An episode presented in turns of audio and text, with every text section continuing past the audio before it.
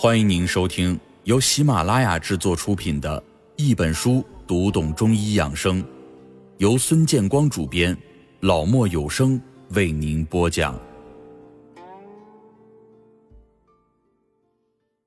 第九章：脾脏之五行养生。土地孕育着万物，供应着人类，离开了它，人类便无法生存。在中医理论当中。脾属土，有脾土之称，它就是人体内的土地，是人的后天之本。脾脏功能的好坏，将会直接的关系到人体的健康与长寿。爱护脾胃，从每天吃饱饭开始。脾在我们人体中地位非常重要。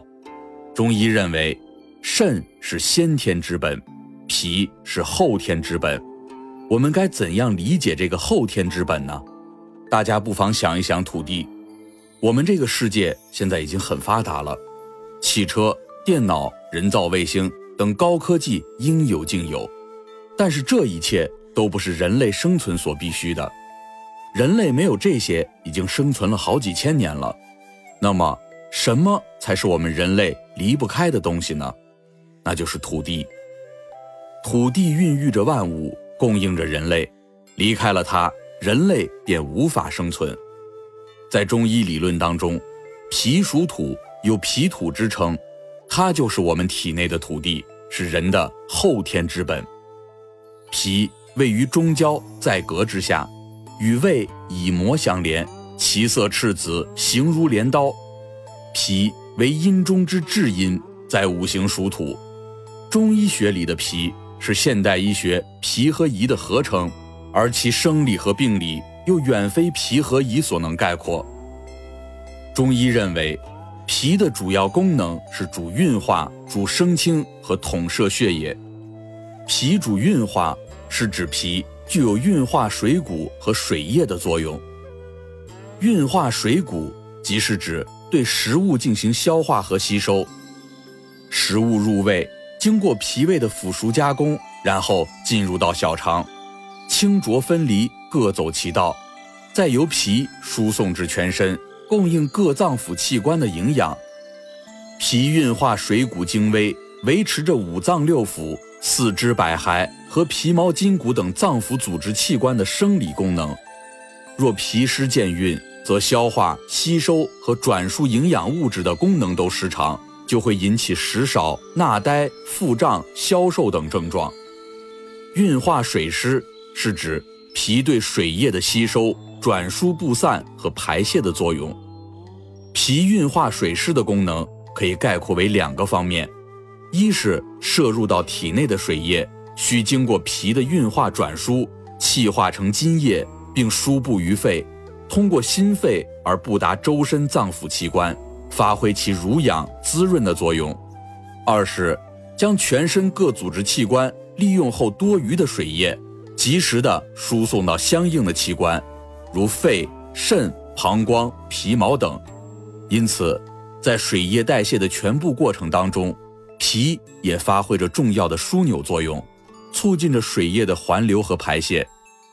脾运化水液的功能减弱，就会导致水液在体内停滞。从而形成了痰饮，还有水肿。脾主生气，即指脾气的功能特点以向上升腾为主，它包括了两个方面的内容，其一是主升清，其二是维持我们人体各内脏的正常位置。脾主升清是指脾吸收水谷精微等营养物质，并上输于心、肺、头目，通过心肺作用。化生气血以营养全身。中医认为，脾主生气的生理作用还能够维持人体内脏相对恒定于一定的位置而不下垂。若脾气不生，不但影响水谷精微的输布，使气血生化无源，出现头晕、神疲乏力、泄泻等；严重者还可致脱肛、内脏下垂等。脾主统血，是指。脾能够统摄、控制血液，使之正常的在脉内循行而不溢出脉外。脾统血的机理实际上是脾气对于血液的固摄作用，因为脾为气血生化之源，脾气旺盛就能够保证体内的气血充足，气能摄血，这样生成之血就能在体内正常的运行。若是脾气虚弱，统血功能失职，血液运行将失其常规而溢出脉外，以致出血。如便血、尿血、皮下出血等，脾脏不停地把营养物质和新鲜的气血输送到身体的各个部位，周身各个脏腑才得以发挥其正常的功能，人体才得以保持健康的状态而不生病。所以，我们只有把脾养好了，人体才可以百病不生，即使有病也会很快的痊愈。同时，脾脏的经脉络于胃，与胃构成互为表里的关系。胃主受纳，脾主运化，它们相互合作，共同完成饮食物的消化吸收及其精微的输布，滋养全身。故中医将脾胃相提并论，共同称为后天之本。由于脾胃皆为后天之本，因此在防病和养生方面都具有重要的意义。脾胃论上说，百病皆由脾胃衰而生，治脾胃即可以安五脏。可见，脾胃功能的强弱与否，对于整个人体的生命活动是至关重要的。脾胃既是人体五脏六腑气机升降的枢纽，也是人体气血生化之源和赖以生存的水谷之海，所以在我们日常生活当中。要注意保护脾胃，注意饮食营养，患病治病时用药及忌口均要顾及到脾胃。爱护脾胃，维护身体的健康，首先就要从每天吃饱饭开始。我们俗话说：“人是铁，饭是钢”，这就说明人是离不开饮食的。但是，养护好脾胃也并不是单纯的吃饱饭就可以了，因为如果没有一副健全的脾胃，纵然是有满桌的美味佳肴，也会觉得心有余而力不足，因为脾胃功能不好的人，往往会在每餐之后有得不偿失之感，甚至会因此而加重脾胃疾病。因此，脾胃消化吸收功能的好坏，将直接关系到我们的健康与长寿。三国时期，蜀国丞相诸葛亮，他之所以只活了五十四岁，主要就在于。他平日政务繁多，操心费力，又长期的进食甚少，导致思虑伤脾，营养不足，胃气衰败的缘故。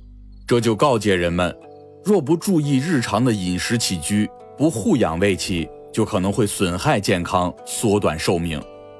中医认为，导致脾胃疾病的原因，不外乎饮食不节、寒热不适或情志郁闷、忧思困脾等因素。因此，我们在预防上亦要从节饮食、适寒热、畅情志这三个方面做起。关于节饮食，早在两千多年前，孔子曾经指出：“君子食无求饱。”《黄帝内经》云：“饮食自备，肠胃乃伤。”《管子》说：“起居时饮食节，则身利而寿命宜；饮食不节，则行累。”而寿命损，由此可见，节饮食是多么的重要。当然，我们节饮食也应该讲究科学，要尽力的做到如下的四点：其一，进食应有常，我们要养成一个良好的饮食习惯，做到食之有时。在进食时，还应该做到精神愉快、神定气稳。过于疲劳时，不要立即进食。饭后三十分钟之内。不宜从事剧烈运动。其二，进食应适量，每餐应吃七八分饱，切忌饱食。一般来说，早餐宜吃精，午餐宜吃饱，晚餐宜吃少。其三，进食应多样，《黄帝内经》说：“五谷为养，五果为助，五畜为益，五菜为充，气味和而服之，以补益精气。”这就说明，凉菜、肉果等应当是饮食的主要内容。坚食可获得合理营养，偏食则会导致气血和阴阳平衡的失调。其次，进食应细嚼。养病庸言云：“不论粥饭点心，皆宜嚼得极细咽下。”医说中曰：“食不欲急，即当损脾，法当熟嚼令细。”根据现代科研证实，细嚼慢咽是符合科学道理的至理名言。咀嚼时间长，增加了唾液的分泌，利于食物的消化吸收，并且有助于降低胃肠道疾病的发病率。所谓适寒热，就是无论在饮食还是衣着上，都要注意寒热适度。适温而食，食饮者热无灼灼，寒无苍苍，这是《黄帝内经》中关于饮食寒热要适中的忠告。食物过热过烫。会对消化道造成物理性的伤害，过寒则会伤到脾胃。即使是炎炎酷暑，也不可恣意冷饮。衣着冷暖也要保持相适。春夏之交，温暖多风，虽然气候已经逐渐变暖，甚至是炎热，但也会因突如其来的风雨变化而着凉受寒。而寒气又十分容易直中脾胃，引起胃脘痛和腹泻，因此。即使是在气候逐渐变暖的情况下，对胃部做好必要的保暖工作也是非常重要的。所谓“吃了端午粽，还要冻三冻”，这就是在提醒我们要逐渐的去减少衣物。对于有脾胃疾病的患者来说，那就更应如此。畅情志就是要保持一个好的心情。《黄帝内经》上说：“思则伤脾”，是指思虑过度。就会影响到脾经气血的正常运转，从而会影响到脾脏的健康。因此，在我们日常生活当中，我们一定要注意保持一个良好的心情，养护好我们的脾脏。除此之外，也可以通过常喝山药薏米粥、吃大枣，或者吃一些参苓白术丸、人参健脾丸、补中益气丸等方法来进行健脾。当然了。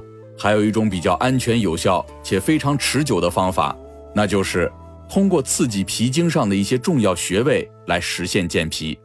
我们下集就为您分享这个内容。亲爱的听众朋友，本集已播讲完毕，下一集与您分享皮经上的五腧穴，让你更加强壮。感谢您的收听，我们下集不见不散。